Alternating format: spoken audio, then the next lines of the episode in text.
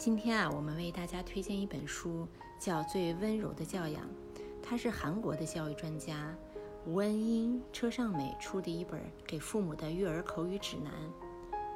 在本书中呢，就像作者写到的，初生朗读书中的句子，多做练习，久而久之，你就会熟悉书中表达方式，进而自然地形成自己独有的说话之道。实际上啊，这就像我们以前学书法也好，嗯，画画也好，一开始的境界就是拓印，呃，印着画，然后接下来的阶段就是模仿，照着画，照着写，到最后呢，熟悉了以后就可以自创一派，啊，形成我们自己的一种方式。接下来就让我们进入到各种小情景中吧。首先呢，我们说第一个场景哈，就是我们经常会碰到，尤其着急和人约好出门的时候，然后孩子慢吞吞的穿衣服，家长特别着急。然后一般这个时候你们都怎么做的？三叶你呢？我们家每天早上都有这个问题，就是在送幼儿园之前，我一般就会说，快点穿，快点穿，怎么那么慢？还没刷完牙，赶紧穿衣服，穿上鞋赶紧走，来不及了，吃不上早饭了。如果你再不走，我跟爸爸就先走了。我们家也是，经常我老公就说的：“我先下去了啊，等你啦。”哎呀，我在家里边心里特别着急。嗯，那如果我们尝试这么做，会是什么后果呢？当时针走到这儿，我们就出发。你最好在那之前穿好衣服。如果时间到了，你还没准备好，爸爸就会直接抱你出去哦。你看，作者给到我们呃这个建议哈。实际上，在整篇书里边，我们都会感觉到，嗯，首先按照作者说的，就是在课本的每一个单元都会有一个学习目标。实际上，我们教育也一样，要有一个教育目标。在这里边，作者说的是说，我们要教给孩子在约定的时间内出门，不许迟到就足够了。定完这个目标，再用这样的话语。我们就使用起来比较娴熟。对这点，我的看法是，如果改成在约定时间出门，守时是种美德，给孩子一个正向的引导，可能会更好。嗯，我看到这儿的时候吧，我有一点点小小的建议，就是说我们的孩子毕竟还小嘛，比如他出门的时候，可能鞋就是穿的穿错了，袜子就是穿不好，这个时候我们作为家长，会不会提前预判一下，给他足够的时间准备？或者是帮他想一些办法。如果衣服没有穿好，那我们是不是可以拿着衣服先出门，在遵守时间的同时，也帮孩子解决了他有一些小小的困难？这样孩子会不会没有那么大的压力呢？有时候我就想，是不是夏天就直接可以光着抱着出去了？夏天还好说，因为冬天穿很多的话，确实对于一个三四岁的孩子来说，还是挺还是挺艰难的，是吧？嗯，是。那在下一个场景呢？嗯，作者主要是让我们学会一个简洁的指示，叫十字法则。那我们看看什么场景会遇到用到它呢？一般买玩具的时候，是不是都碰上过孩子哭着 闹着不走的，对吧？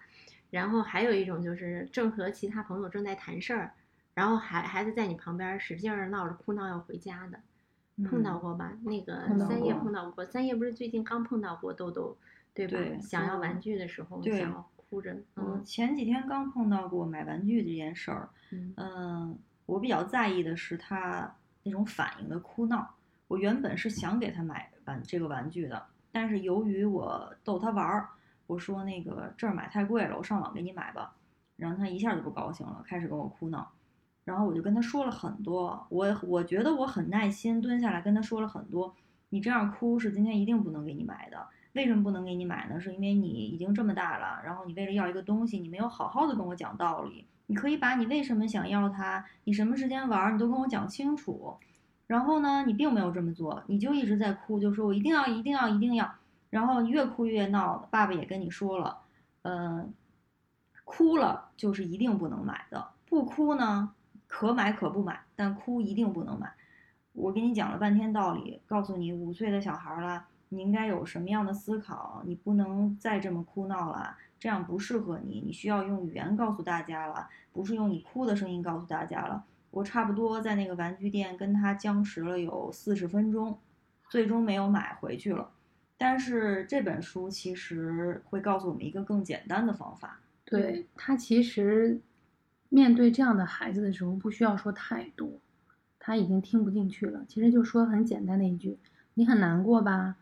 但就算你哭，爸爸也不能给你买。”你看，我刚才三叶说的时候，我就实在是忍不住，心里就特别想一下。为什么呢？因为我看到 我自己的影子，在给孩子讲道理的时候，会讲很多自己认为的大道理，对吧？实际上孩子就听不下去了。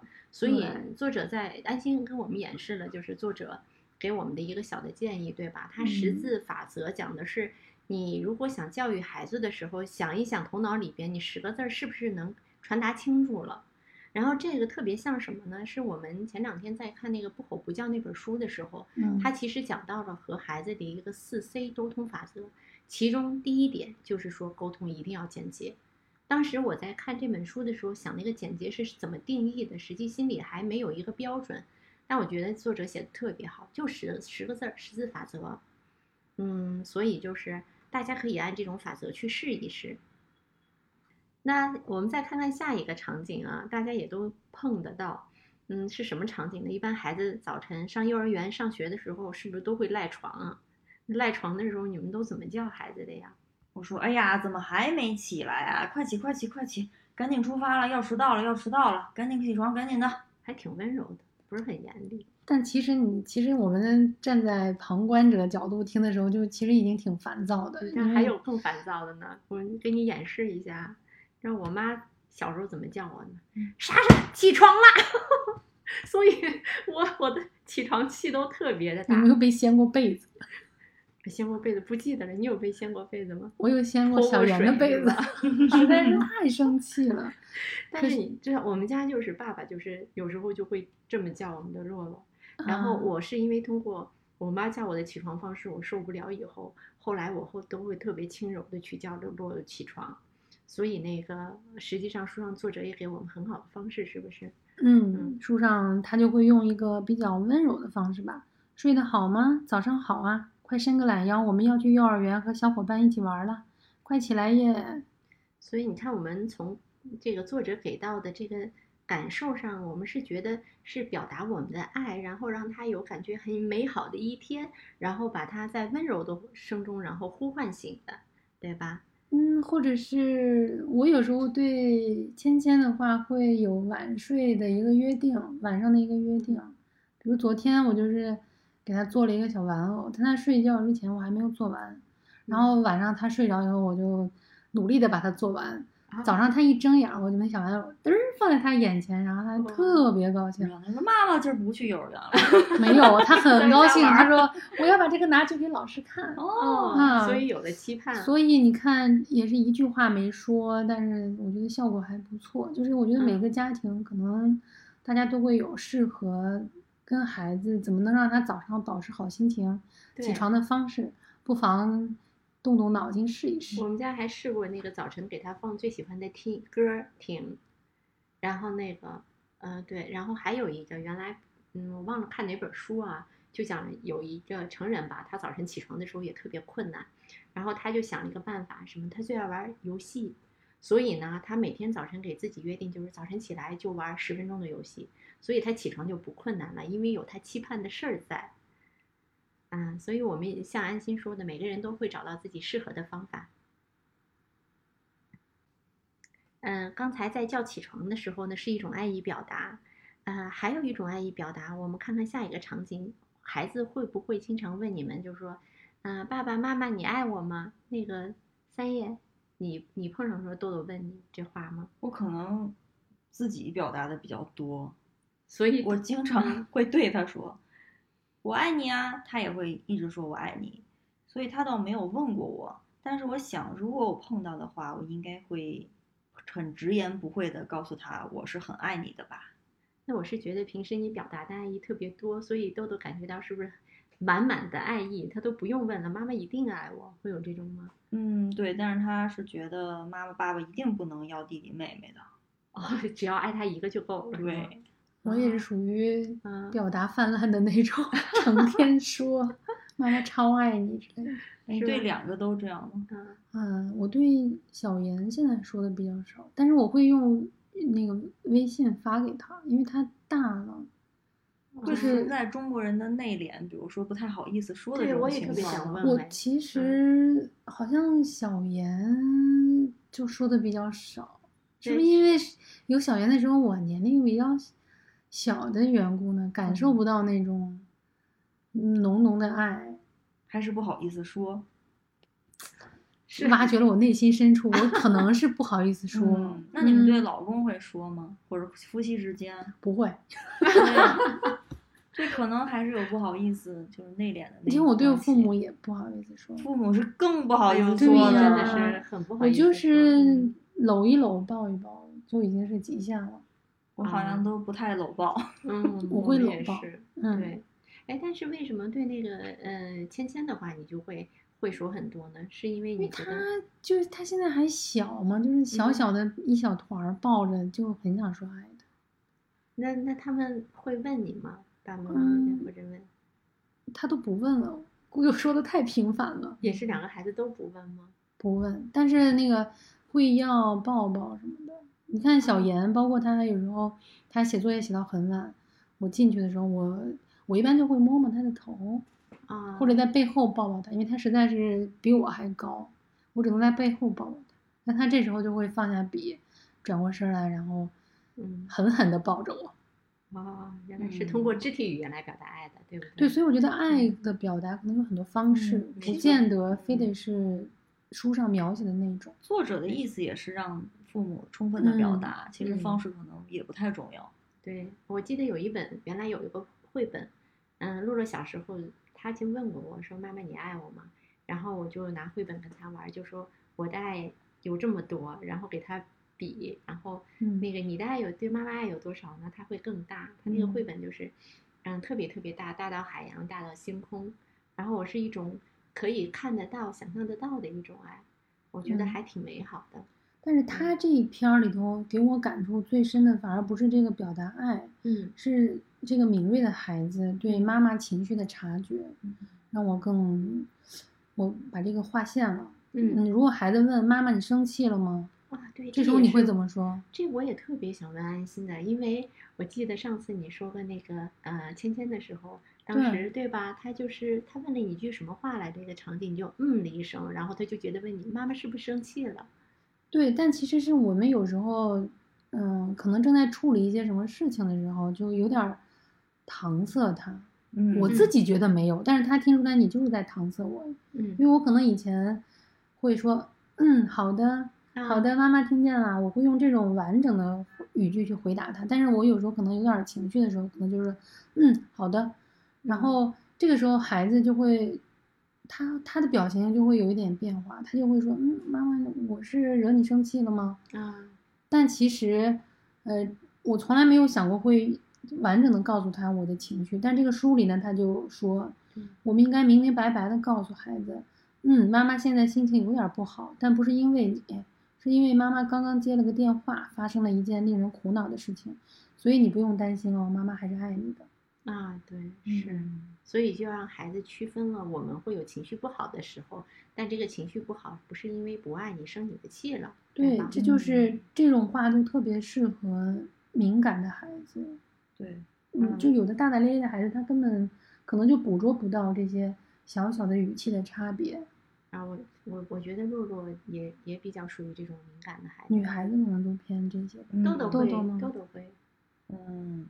他倒是不会这么怀疑，但是我可以理解书里写的这个，包括后面父母有可能在教育孩子的时候是比较严肃的，嗯，但是严肃的情况下，他只是让孩子学会这些道理，但不是因不爱他了，所以在教育孩子之后，可能也需要对孩子再表达一下爱意，嗯，所以我们无论是不是就是教育孩子的时候可能会严肃，但是我们对他们的爱是不变的，对吧？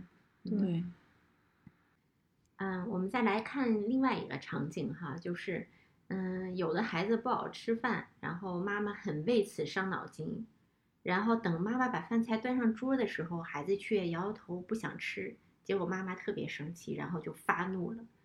我很庆幸啊，洛洛就是这样的孩子，一块端上去的饭，洛洛不太爱吃，昨天还还因为这个事和他纠缠来着，但是。很庆幸我没有对他发怒啊，只是让想出了其他的解决办法。嗯，还有的呢是带孩子一块儿出去玩儿，然后想的挺好的，但是到最后呢，是整个的旅游期间夫妻俩吵架，对吧？发泄不满，最后说，老公说我以后再也不带你们出来旅游了。嗯，这两种情况你没有碰上过吗？我过年的时候其实碰到过关于旅游这件事儿。嗯，我们带他去了广东那边的几个城市自驾。然后呢，我我们原本想的挺好的，沿路沿途可以看风景，可以随随随处停一停，吃吃喝喝，走一走，看。然后呢，但是孩子因为太小，他并不是这么想的，他只在停车的时候看到哪个玩具更喜欢，更吸引他。至于窗外的景色呢，他其实不感兴不感冒。另外呢，他更反感的是城市与城市之间可能需要开两三个小时的路程，让他在车上很难受。所以呢，虽然我们在路上没有争吵，但是回家我跟我老公也总结了一下，可能是我们自己选的这个不太好，不太适合那么小龄的孩子。嗯嗯，但我相信，就是我们是有一些失望的。嗯，原本我们是计划好好的过年，带他在外面，然后在海边再看烟花，一起过年，但其实并没有达到我们想要的效果。嗯，那安溪有碰到过这种场景？嗯，吃饭这件事情总碰到。你们也碰到啊？哎呀，经常，因为两个女儿啊，非常挑食。赶快说出来，让我平衡一下。印象最深的是小妍小时候，她要吃虾，我特高兴，因为两个孩子都不爱吃肉，我做了一大盘虾，她就吃了俩。啊，我好好理解你的感受啊。对，然后我我自诩是一个很擅长。烹饪的人，但是在我这两个孩子的身上，我没有任何可发挥的余地啊！吃的巨清淡，然后吃的也很少。那后来呢？就是比如说他们吃的特别少了以后，你后来怎么解决的呢？嗯，当时应该很生气吧？现在我就无所谓，我现在可能就会挑他妈的就爱吃的做吧。啊，对。甚至老师跟我说过，芊芊在幼儿园，嗯，他。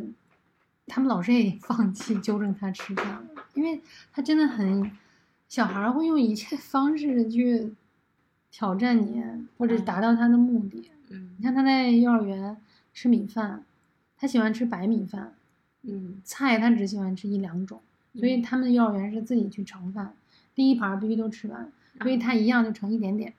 他肯定能吃完，就因为那菜可能两口他就吃完了。嗯，然后第二次去盛的时候，老师就不控制，他就盛好多白米饭，他只盛米饭。哦，对他要吃饱。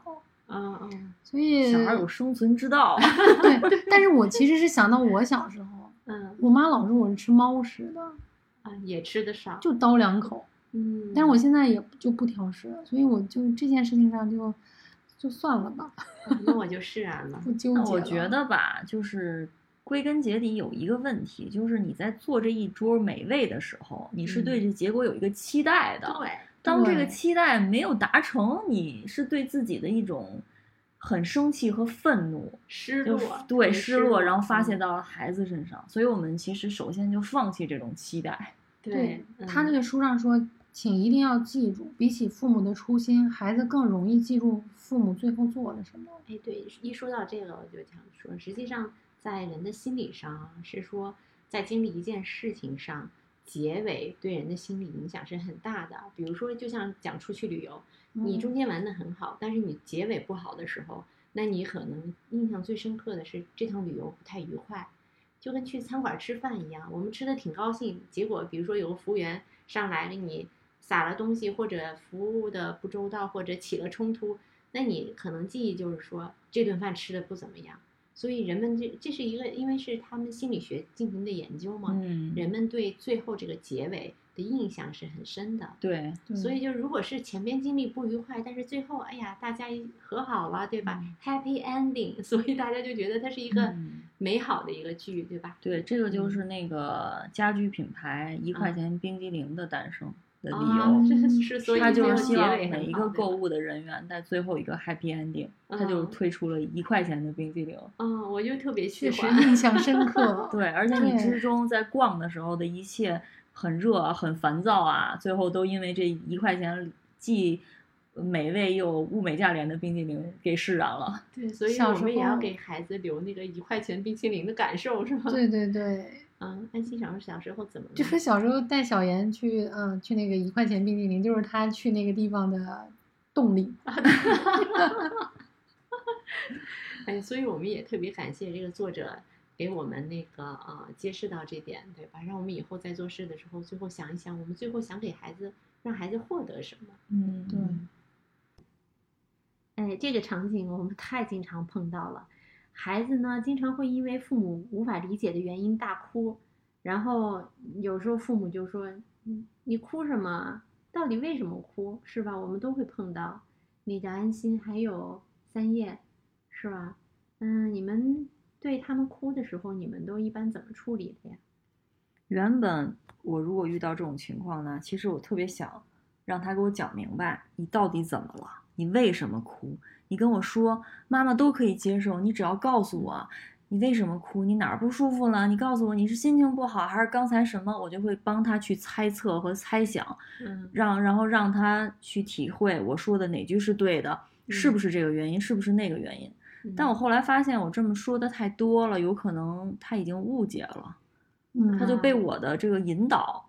这个话语所引导走了，其实他可能他也不哭了，是吗？对他不是因为这件事儿哭，但是我问了他太多的问题的时候，这个孩子脑子里也挺混淆的。这孩子问傻了。我我还是话太多了。哎，他那个书上其实就一句话，嗯，哎呦，真是个爱哭鬼，尽情的哭吧，没关系，等你哭完了再说。哎呀，反正我对这个呗，嗯，挺有感触的。我们家嗯芊芊太爱哭了，嗯嗯。我我其实有点像你，我总是想挖掘你为什么哭呀？为什么哭呀？嗯嗯，总得有点原因吧？嗯，就很想知道他哭背后的那个原因是什么。嗯而且，我我的那个理智是告诉我，孩子哭是可以理解的啊，嗯但是他哭到一定时间，我的那个情绪就占了上风，我就是受不了了。我心里想的，你无论如何，你别再哭了。因为他他哭的时间特别长，对吧？对你，因为你会很烦躁啊。啊，我我碰到过，因为那个就是，嗯，我有一个表弟，我弟妹他们家有一个啊、老二吧，孩子特别小的时候也特别能哭。最早的我时候，我跟他讲的是，嗯，你就让他多哭会儿，哭会儿可能就不哭了。他告诉我他能哭两个小时，然后 我就惊了。所以有的时候哭起来真的是理解不了，对吧？为什么哭那么长时间？然后这本书给的这句话是说。哎呦，真是个爱哭鬼呢！他其实也是说理解孩子，让他尽情的哭，对吧？嗯嗯，我想表达的其中有一点，实际上说真是个爱哭鬼。我觉得这句话我们要换一下，还是就是说，哎呀，真是爱哭，把那个鬼去掉可能会比较好，因为我觉得爱哭鬼像给他贴了一个标签儿。他可能是想用宠溺的方式方式来去说，表达，，但是看出来就像给他贴了个标签儿。第二个呢，就是我们理解孩子让他哭的时候，嗯，我们刚才也聊到了，其实孩子，嗯，在也是在不吼不叫那本书里边说有，呃，对于这种方法的处理有一个就是用定时器的方法，嗯。我们用闹表的方法，比如说你哭五分钟，哭十分钟，定一个闹钟，然后让他那个时候打断一下，他有可能就不再继续哭了，因为孩子对秩序感还是，嗯，这种秩序感还是比较强烈的嘛，所以也给出了好的方法。但对于我来说，我们家洛洛哭的时候，是因为啊、我是不爱哭的人，所以我对哭的容忍反倒更宽泛。他一般哭的时候，嗯我就让他哭。当然了，他是也属于一哭不会哭一两个小时的孩子，所以我就没有这样的烦恼。嗯，那芊芊能给你哭，嗯，哎，我觉得哭一个小时是很正常的事情。但是我现在其实是 嗯会会抱着他。其实嗯他有的孩子是需要冷静，嗯有的孩子是需要去抱着他。其实抱着他一会儿，他就不哭了。不哭了。对，啊，他有时候可能是就是为了发泄什么情情绪绪吧。嗯我们不知道的情绪，对，对不知。道。我觉得我青春期的时候也挺爱哭的，莫名其妙的就特别想哭，啊，然后哭完了就好了。嗯，我有一段时间有挺严重的偏头疼，嗯然后我就会让自己哭，嗯，哦哭完了这个头疼就过去了。哦，所以还是身体不舒服，对吧？用哭来表达了。对，但是不一定是哪里。嗯然后我有一段时间用偏头治疼治疗偏头疼的方法是哭，又一段时间治疗偏偏头疼的方法是吐，你这个就催吐，吐完了嗯也就不疼了嗯，所以小时候我觉得孩子的情绪应该比大人的波动要更剧烈一些。对对他可能需要用哭来表达，或者身体某个地方不舒服，他哭完了其实是一种发泄和放纵，嗯之后也可能就会好了。所以刚才我们在聊到孩子哭的时候，通常我们就会问为什么哭，对不对？你告诉我原因，我来帮你解决，对吧？可能我儿子就说就会回答我没有为什么。呃，我那个芊芊要是说多了，就会说你别别问了，行吗？哦，所以你看这本书里写了，他说孩子哭是在宣泄自己的情绪，所以问为什么哭是毫无意义的。孩子感受到了某种情绪，把它表达了出来，父母却问为什么感受到这样的情绪，这样孩子如何作答呢？嗯我倒真没有这么想过哈，书里边写出来以后，我才会思考一下，好像是这样的道理。是这样的。嗯如果有的时候你问我为什么哭，我可能也不知道。对我，嗯我有时候也是积积压了一段时间以后就很想哭，但我也是很难哭的那种人嘛，嗯，我会看一个特别悲伤的电影，让自己或者是悲伤的小说，哭一下。我看电视很容易哭，我觉得就莫名其妙的，就嗯那种可能也是为了发泄心中的情绪，不一定真的是电视里某一个情节。对。我要问你为什么哭，你给我讲一下电视里谁和谁怎么样了，所以哭了，好像也挺傻的，是吧？是我就有时候看那种特别积极上进的片儿，我都会想掉眼泪，啊，我忽然不知道为什么那是情，真的是情绪问题，跟孩子是一样的。一样的。所以我们就理解一下孩子吧。我忽然想到有一个，就是上次有一个王一博的采访，记者问他，就是最近看了呃有是印象深刻的电影，他讲了一部叫《悲伤逆流成河》吧，好像是那部电影啊。然后就说他那个为什么印象深刻呢？啊、就是因为挺感动的，哭了呢。为什么哭了呢？因为感动了呀。对，所以就 就你没有再问很多去为什么去挖掘其中的这原因记者也有一点点啊，是吧？其实这个就是说孩子的情绪来的时候，嗯就让他发泄一下，没必要一定一定要知道那个原原因因是什么，对也可能他真的不知道。所以等我们再看到孩子哭的时候，就让他哭一会儿，然后静静的等待。抱这样抱他，说，对，抱抱他，孩子就嗯能镇镇静很多了。啊，这本书很多场景我们都特别有感触啊，也能学到嗯很有用的一些育儿口语。其中有一些章呢，我们倒有一些嗯疑虑吧，也就是有我们自己的意见，比如说像嗯努力就能做好这一章，然后这里边是说，因为有的孩子非常想做好的时候，嗯，父母应该更加留心并主动靠近他们。我们不能过度夸奖，也不能不夸奖。这个时候书里写了，请慢慢的出声朗读一下吧，努力就能做好。实际上，我们对这句话还是有自己不同的想法的，对吧？嗯，安心是嗯嗯小严这个事情上有一个特别有意思的点，就是嗯他一直算是还比较优秀的孩子吧。可是当他进入青春期，面临中考的时候，他进入青春期比较晚，他是初三上半学期的时候开始嗯进入青春期的时候，他其实是对抗了他那个身体的很大的一一些因素，然后他又要努力的去备战中考。这个时候呢，我发现我以前也喜欢说这个呀，努力你就能做好呀，因为确实嗯努力就能考好。但是现在我发现这句话让他很反感。我会说完以后，他说我努力了，我还是做不好。嗯啊我也反感。他非常反感。然后好几次以后，我不能理解，但是我后来慢慢的了解他以后，就是我觉得有的事情人一定到了一定的那个极限的时候，努力他也做不好，但是这时候有很多家长就会说，那是你努力的还不够。嗯，对对对，太伤人了对，对，嗯，但是其实呢，呃，我一直是认为啊，是有天分这个东西存在的。对，嗯有的人就是付出了百分之百的努力，也不如那百分之一的天分。当然，这不是正常我们常见的一些东西。可是我不喜欢这句话的原因呢，是因为我更喜欢另外一句话，嗯就是是努力是非常重要的，嗯努力可能比聪明重要。我很注意在夸孩子的时候，喜欢夸他努力，而不是用聪明去表达。嗯但是我也不认为努力就能做好。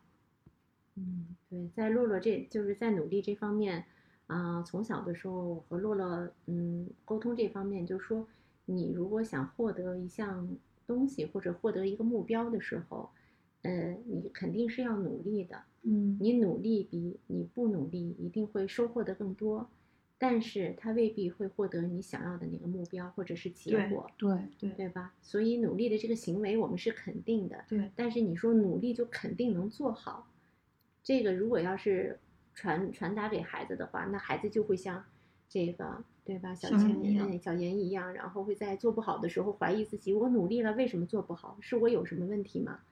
对他，我现在不是他已经马上就要中考了吗？嗯嗯我觉得他最近状态好了很多，嗯然后我们就把努力就能做好变成了努力就不后悔，啊，我觉得这样挺好的。对嗯，至少是在他的能力范围内，他做到了就好了。因为，呃，这个做好到底做到什么是好呢？嗯，对，其实人没有对没有一个固定的标准，嗯，对？吧？你做得好，有人做得更好，那什么是你的能力所能到达的范围呢？努力这个标准也很难定义。对，就像刚才三叶说的，就是你努力了没做到，是因为你努力的不够。那你给努力的够的界定一个标准，比如说我是三天不吃不喝努力，对吧？还是我我我就坐在那儿两个小时我不动是努力，对吧？这个标准也是不一样的。对对对，我觉得这嗯个要加很多很多的引申的东西，才能这样去嗯说这句话。嗯，对，但我们明白这个作者表达的意思是说，我们在夸奖孩子的时候，还是要夸他这种行为具体的。对，比如说，他虽然说，呃，给的育儿口语是努力就能做好，但实际上他给到，嗯，具体例子是说，比如说，就像考试，你考的有进步了，更好的说法就是考的真不错，爸爸知道你最近用功学习了，对吧？嗯重点在嗯后边。对对对，啊，所以就是，嗯，所有的书籍也是，我们都是批判的去看，有一些我们能吸收的，就去学习，但是有一些我们有不同观点的，我们可以保留。对，嗯，呃，下一个场景是，有的时候孩子会气呼呼的对父母抱怨说：“我到现在为止好像还没一次玩的尽兴呢。”啊，然后后边作者给的例子就特别像以前我做的，说：“啊，你不是已经玩的挺好的吗？今天都玩好长时间了呀。”我当时的反应就是这样，比如说周末他已经玩了一会儿了，然后学习，我觉得写作业的时间也不是很久，他觉得没有玩的尽兴，我就会这样的回复。嗯，你们在孩子比如说遇到这种情况的时候，会是什么样的反应呢？嗯，我觉得孩子吧，他的尽兴就是精疲力尽，躺下就着才叫尽兴。嗯豆豆在两岁多的时候，有一次在游乐场，一个新去的游乐场，以前从来没有去过那么大的游乐场。嗯，小的时候都是亲子餐厅一类的，那天第一次去一特别大的游乐场，你们都不可想象，他玩了五个半小时。两岁多，对，可以，然后他并没有要走的意思，嗯只是因为时间太长了，我们嗯说该需要走了，去吃饭了，嗯，走了。然后走了之后，他就可能一分钟就秒睡了吧。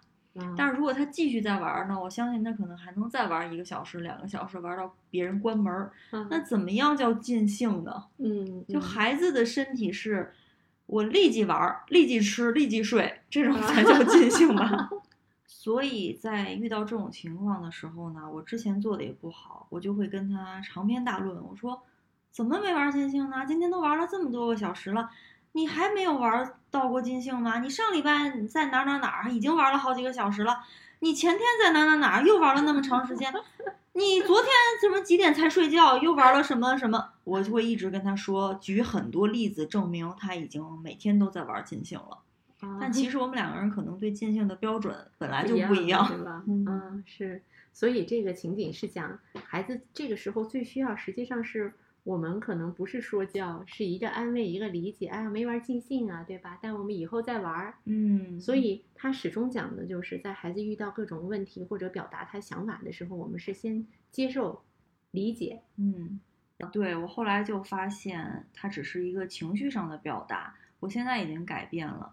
如果豆豆在说他没有玩尽兴，我就会跟他说：“我说那你今天没时间了，我们只能先走了，下次再带你来玩吧。如果你什么时候想来玩的话，随时跟妈妈说，都可以带你来的。我现在已经理解他的心情了，所以我就不会再跟他长篇大论的讲道理了。嗯，啊，刚才说到理解啊，我们就会想到下边一个场景。啊，小的时候经常会这样，孩子学了一些才艺，弹钢琴啊、跳舞啊、唱歌啊，然后正好碰到亲戚朋友在的时候，就说：“孩子来弹一个吧，大家面前表演一下，对吧？”我们都会碰到这样的情况。然后孩子有时候就不会弹或者不会唱，那个时候你们都怎么做？会碰到过吗？哎，我这个太有发言权了，因为小严是四岁半开始学钢琴的，嗯。刚学钢琴，我肯定心里很雀跃嘛，想显摆吧，因为他确实是一开始就弹的还不错嘛。嗯，然后，嗯，但凡有钢琴的地方，就很想让他去弹一下。我现在觉得我自己真讨厌。但是呢，小严是这样一个孩子，小严是偏内向的孩子。嗯，你让他做这些事情，他其实是可以做，但他需要提前。可能比如我们今天去参加一个活动，那个会场有钢琴。如果我前一天说，嗯，明天那个这个活动上需要你表演一段钢琴，你愿意吗？他如果在家同意，嗯，他第二天肯定没问题，他很大方，台风很好的去演。嗯，但是我们之前都是一到了现场，有时候是妈妈的那种虚荣，爸爸的虚荣就会说，哎呀，我女儿学琴的，去弹一下吧。他这时候甭管你怎么威胁利诱。他就是不做，绝对不做。小严做的棒，对，小严很有个性。嗯，那他嗯拒绝以后呢？我我刚开始很生气呀，但其实后来我慢慢慢慢的理解他，就是因为我想起我小时候，嗯，我爸我妈要让我在亲戚面前唱个歌什么的，我也我也不愿意。而且这只是为了满足父母的一些虚荣心吧？对。更多的对孩子来说，并没有起到锻炼的作用。对孩子，他不理解我为什么要去那儿表演呢？为什么你们这个聚会，为什么非要让我去上面去谈一下？除非孩子自己愿意，觉得也是一个展示的机会，他会上去，对吧？是有这样的一个孩子，就是是小妍的好朋友，嗯，他们俩同时学琴，嗯，我呢觉得那个孩子学的没有小妍好，但是每次。他特别热衷于表演啊，然后我就心里想的，哎，我当时心里有小小恶魔哈，总觉得我女儿应该是更好的，比他棒多了，我们更应该去展展示，得到更多人的夸自己家的孩子最棒。对，但其实是 我的虚荣心在作祟。对，但我其实在反省这个问题。所以孩子不一样，应该尊重孩子的想法，他愿意上去表演就表演，他不愿意就不愿意。对，所以这个时候如果他不愿意表演，书里给的一句话就是说。如果能听你弹一首，爸爸妈妈真的会很开心。等你下次准备好了，再弹给爸爸妈妈听吧，这样孩子也会更舒服一些。我以前要是读了这个书，可能会做得更完美吧。对，但我们都不是完美父母，放过我们自己。是的。还有一个场景啊，这个是一个育儿小故事。嗯，上面是说，就算孩子做错了事，也请认可其中合理的部分。书里边给了两个例子，第一个例子呢，就是孩子睡觉前，然后已经刷完牙了，可是又想吃糖。一般我们都不说，都已经刷过牙了，就别吃了吧，明天再吃哈。然后孩子说，就是不是现在想吃，我是说明天吃，然后就找各种的借口，或者是非想吃糖。第二个呢，就是孩子从学校刚回来，然后桌子上摆着饼干，孩子想先吃一块，妈妈却大喊不行。因为孩子，呃，因为妈妈坚持是从外面回来吃东西要先洗手，给了这两个例子。然后在这种情况下，父母应该是怎么做呢？我们一般是怎么做的呢？我是回，如果放学回来想要吃东西，我还是让他一定要先去洗手的。那安心呢？我我我会那个先投喂他一个，然后再让他去洗手，是吗？对嘛？嗯，吃了东西去洗呗。那吃糖呢？比如说睡前，其实睡睡前吃糖，我们也碰上过。我吃糖不行，吃糖就是刷完牙了以后，他想吃糖就不让他吃了，是吗？对，我是其实吃东西他可以决定，我是会这样。如果我碰到睡已经刷完牙，他不会想吃糖，一般他就是想喝牛奶，嗯，我就会让他再漱一下口。如果他吃的是一些。饼干类的东西可能会聚集在牙齿里面的，我可能会让他再简单的再刷一次牙。嗯，这样子。我一般会，我就先试图能不能把这个事情转到明天早上做。我就说明天一早上起来马上吃，可不可以？那还没刷牙呢，早上。嗯，没事，我觉得吃早上可以，可以先吃再刷牙。我是那个，但一般这种方法对于我的孩子挺奏效的，反正，早上起来他也就忘了。嗯，我特别高兴的是，因为他举的这个例子，我基本就按书里边这样操作的，所以赶快嘚瑟一下。书里边是这样写的：妈妈知道你很爱吃软糖，本来应该吃了再刷牙的，但你已经刷完牙了，你现在还是很想吃吗？然后孩子如果是点头的话，那就会跟他说：嗯，如果那你想吃你就吃，但是你吃完了以后呢，还必须要把牙刷好。你可以做选择，嗯，所以这个时候他就可以选择再吃，或者是不吃，就选择权交给他了。哦，啊，是不是因为有的不想再刷第二次牙，所以就不吃了？哎，对，你知道为什么我能这么做吗？实际上是因为我老公老这样，所以我老公他吃完东西，他刷完牙以后，他可能还会吃别的东西，吃别的东西的时候，然后晚上我会就提醒他一句，我说你记得吃完了把牙刷了。那他会再去刷吗？这个一般我观察到是大部分还是会刷的，哎，我小部分不刷我就我就是觉得再刷一遍牙很麻烦，所以我如果这段时间我想要减减重的话，我就会很早就刷完牙，我刷完牙我就不再吃了。哦，也是个减肥的方法。不过洛莎对老公的观察还是挺细致的。对呀，这么说起来，我都不知道我老公是不是天天刷了牙才睡的。我很我很就坚决这个问题，我每天晚上你刷了吗？刷牙了吗？是吗？因为我卫生检查员，我也会碰到这样的情况，就是尤其在入了小的时候，他不是睡了吗？可能睡觉之前我会刷完牙陪他睡，可是他一下子很快睡着了，我有自己的时间，很高兴，怎么办呢？和我老公的两个人开始宵夜，吃完宵夜再刷牙，所以我们对这个刷牙的态度呢，就是。就按书里说的，好不容易碰到一次做到正确的，赶快多说两句。嗯嗯。我们刚才给大家聊了那么多的场景，嗯，这本书里边也写了啊，就是家长们会问，说问这个吴院长，我们家的家的孩子为什么会闯祸呢？然后吴院长会对妈妈们说，这是因为孩子们在长大，他们是不断成长的生物啊。实际上，我们来想，是孩子在生在这个世界上以后，他就会面对这个世界慢慢成长，然后他在长大的过程当中，就会发展到每一个呃下一个人生阶段。所以每一个人生阶段对于他们来说都是新的，呃，那所以我包括我们成人也是，因为我们虽然在这个成熟的道路上吧，已经可以进行各种判断和选择了，但实际上我们也会犯错，对吧？所以。所以我们才会 和大家一块儿去学习这些育儿的知识呀，因为我们有时候在面对孩子的时候，其实就是在闯祸。嗯，啊，那育儿过程中会发生各种问题，谁的孩子都会犯错，我们不用太着急，情况就会慢慢变好的。如果你喜欢我们的栏目，欢迎你把它转给有需要的妈妈，让妈妈们共同成长。我们坚信，妈妈是建立幸福家庭的关键力量。多一个幸福妈妈，便多一个幸福家庭。